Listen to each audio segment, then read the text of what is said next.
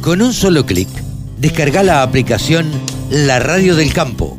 Después, solo tenés que ponerte a escuchar tu radio. Ahora estamos en comunicación con Mónica Ortolani. Mónica Ortolani, saben ustedes que es contadora y que es coach titular de tonicaonline.com.ar.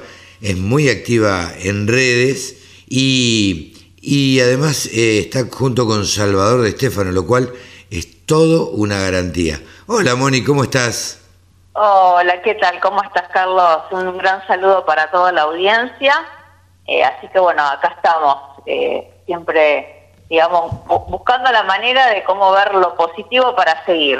Acá medio, digo acá, acá en Buenos Aires, medio pasados por agua, ha llovido eh, bastante el jueves a la noche, o mejor dicho, el miércoles a la noche.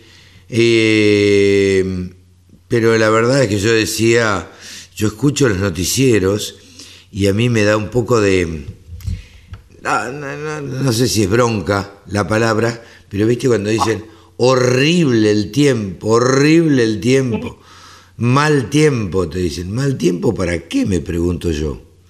Sí, ¿para qué cuando, cuando dependemos también tanto de la lluvia para poder producir y cuántas zonas, eh, digamos que que son productivas, el gran recorte que hubo en la cosecha de, las estimaciones de cosecha de soja y que aportan, eh, digamos, aportan divisas al país, ¿no? y después totalmente. En la ciudad, ¿no es cierto? También la, o lo urbano lo que padece cuando después los alimentos no están, ¿no es cierto? Porque no se pudo producir eh, para, para que los alimentos puedan llegar a la mesa o no se generan las divisas y eso hace que después tengan que aumentar nuestras tasas, ¿no es cierto? Y los impuestos, con una presión fiscal que asfixia. Así que acá todos somos interdependientes, ¿viste? Y, eso creo que es lo que la pandemia más que todo desnudó y aceleró, ¿no es cierto? Sí. Eh, la importancia de cómo unos nos afectamos con los otros, eh, eh, digamos, el poner en evidencia hoy la preocupación más grande de, toda la, de todas las naciones es la seguridad alimentaria, ¿no? O sea, que su población tenga el alimento suficiente, ¿no? Y creo que la inversión de, o la incursión de Emiratos Árabes en, en el negocio granario habla a las claras de, de, cuál es la prioridad en la geopolítica, ¿no es cierto?, en, en los estados. Y si, y si nos miramos hacia adentro como país, nosotros somos parte de la solución a ese problema. Sin duda. Porque, porque proveemos lo que al mundo le preocupa. claro, que son los alimentos. Eh, esto es lo que no, no se termina de entender cuando existen determinadas políticas que no van a favor del campo, sino muy por el contrario, tratan de exprimir al campo todo lo más posible y de dejar al productor agropecuario desprotegido y tratando, porque en última instancia al que le llegan las retenciones, eh, si bien no se las aplican al productor, las retenciones le llegan porque obviamente el acopiador le va a pagar menos, el exportador le va a pagar menos al acopiador y así es toda una cadena.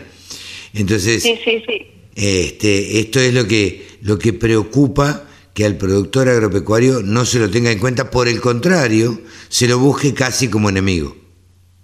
No, el tema, digamos, más allá de ponernos, digamos, como víctimas, ¿no? Porque, digamos, el, acá el, tema principal y la madre de todos los problemas, ¿no es cierto?, es un gasto eh, por encima de, de, la, digamos, de, de, la producción, o sea, porque ¿por qué se genera la inflación?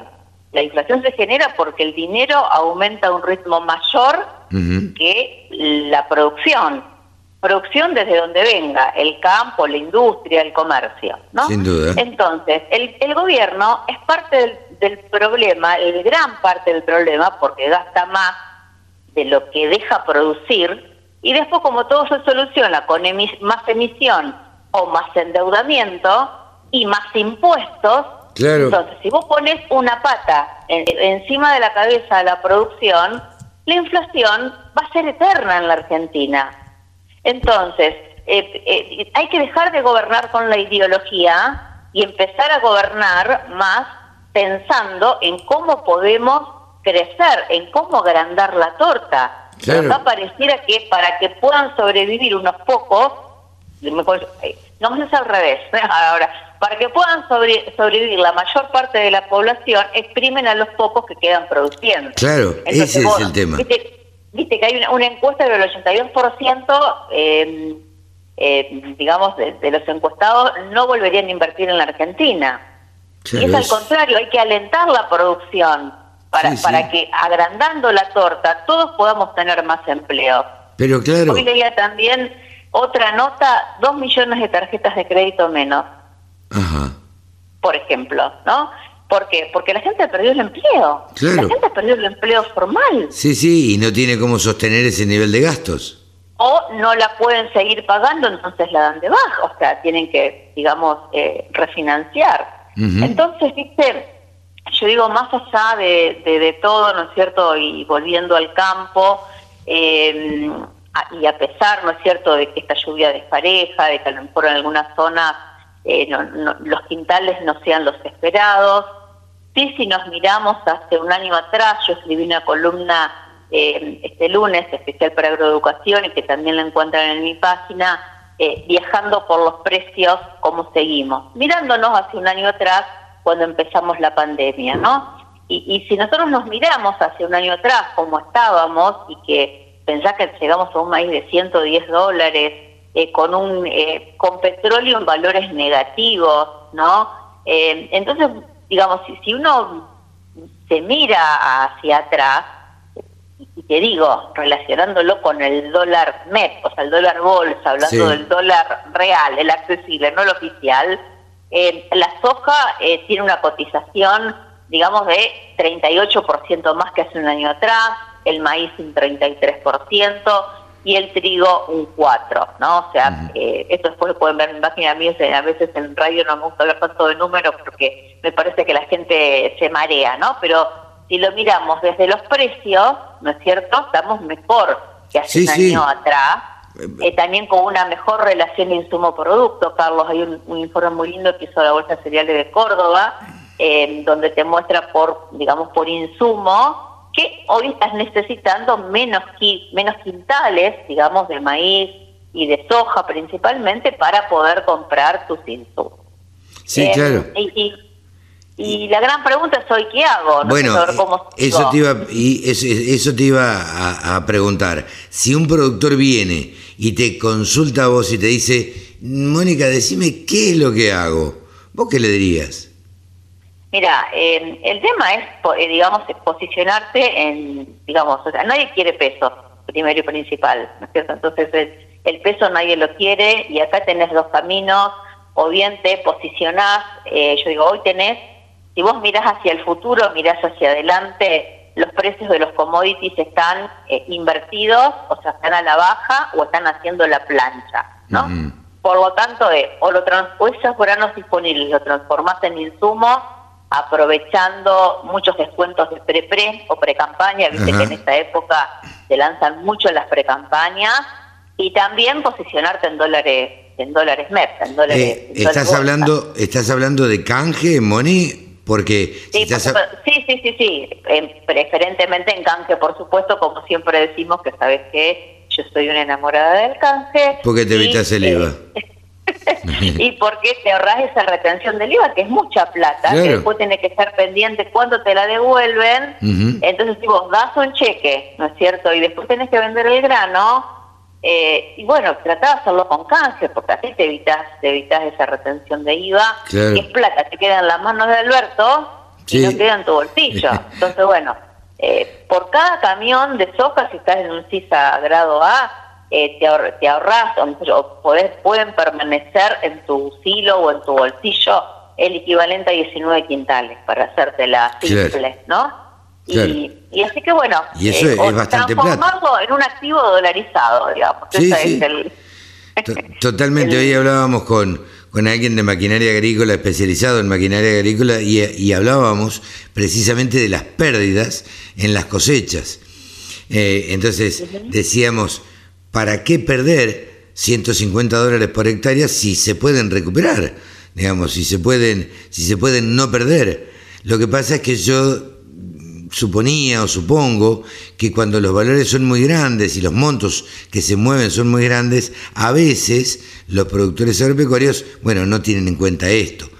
Pero Sí, sí, sí. Este... Puede ser, puede ser, o a veces no son, también hay que hacer todo un trabajo en que los propios proveedores de insumos se inscriban como canjeadores claro. para, para poder, lo que pasa es que a veces como todo es medio burocrático, hay cosas que no se hacen, pero el canje tiene que estar en la paleta de opciones de cualquier proveedor de insumos o de, o de maquinaria que sabemos siempre en estas épocas salen ofertas muy apetecibles, digamos, con, eh, con canjes, ¿no? Totalmente. Entonces, bueno, convertirlo en insumo, convertirlo en maquinaria o convertirlo en dólar, en dólar MEP.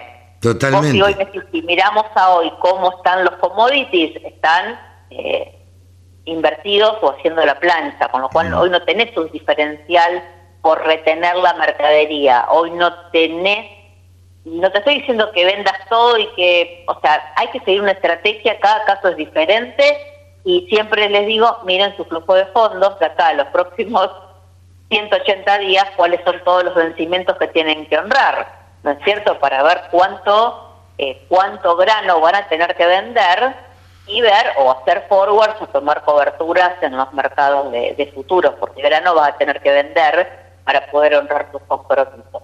cada caso es diferente y no hay una receta única. Y, bueno, y siempre es la inversión que te deje dormir tranquila. ¿eh? Eh, siempre te pregunto casi sobre el final, vos que vivís en Junín, eh, uno aunque viva en la ciudad puede de alguna manera, por las relaciones que tiene y demás, palpar un poco el, el, pulso del productor, el humor del productor. ¿Cómo lo estás viendo, Moni?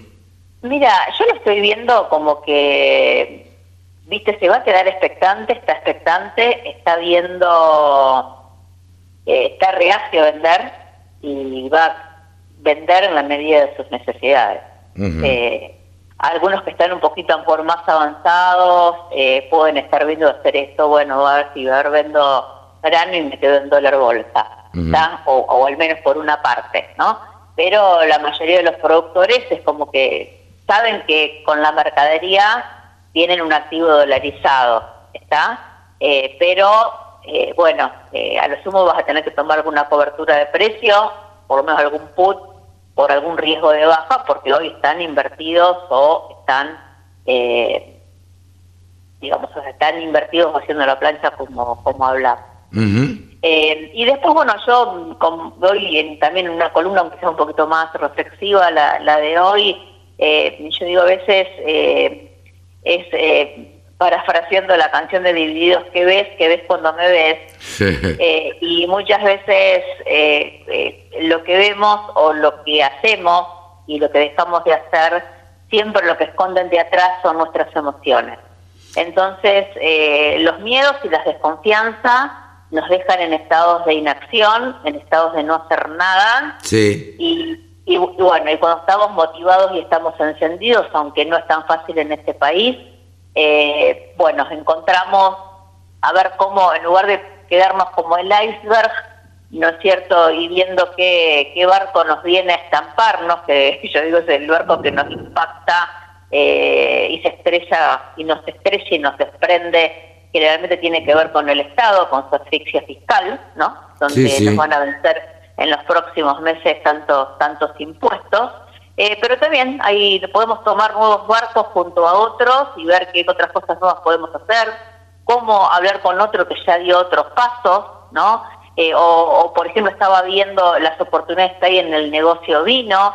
Esta semana un, un, remate en la Sociedad Rural de Jesús María con ovinos en carne, ¿no? Y, viendo cómo la pueden empezar a comercializar trozada, ¿no? Y empezar a incorporar más carne ovina en, en la dieta. Bueno, eh, eh así que, yo bueno, siempre... Hay muchísimas... Vos hay, que, vos, mirada. Vos sabés que hay un... Bueno, nosotros tenemos un columnista eh, que se llama Javier Lauría, que habla, que es el periodista que más sabe, de uno de los periodistas que más sabe de, de ovinos en la Argentina. Mira. Y, y nosotros propugnamos mucho eh, por, por el consumo de la carne ovina en, en, Argentina. En el interior uno sabe que se come, Eh, yo me crié comiendo eh, carne ovina, nada más rico que un costillar con paleta a la parrilla eh, o, o al horno, y ricas las milanesas. No estamos acostumbrados a comer carne ovina y sin embargo es una carne bien noble, una carne magra, este, que ahora tenemos entendido, yo lo tengo que averiguar bien, que en una cadena muy importante que tiene tres letras y que se llama Res, eh, en una cadena muy importante, digo, por la cantidad de sucursales y de bocas de expendio que tiene, sobre todo en Ajá. Capital y Gran Buenos Aires, eh, se va a empezar a comercializar carne ovina.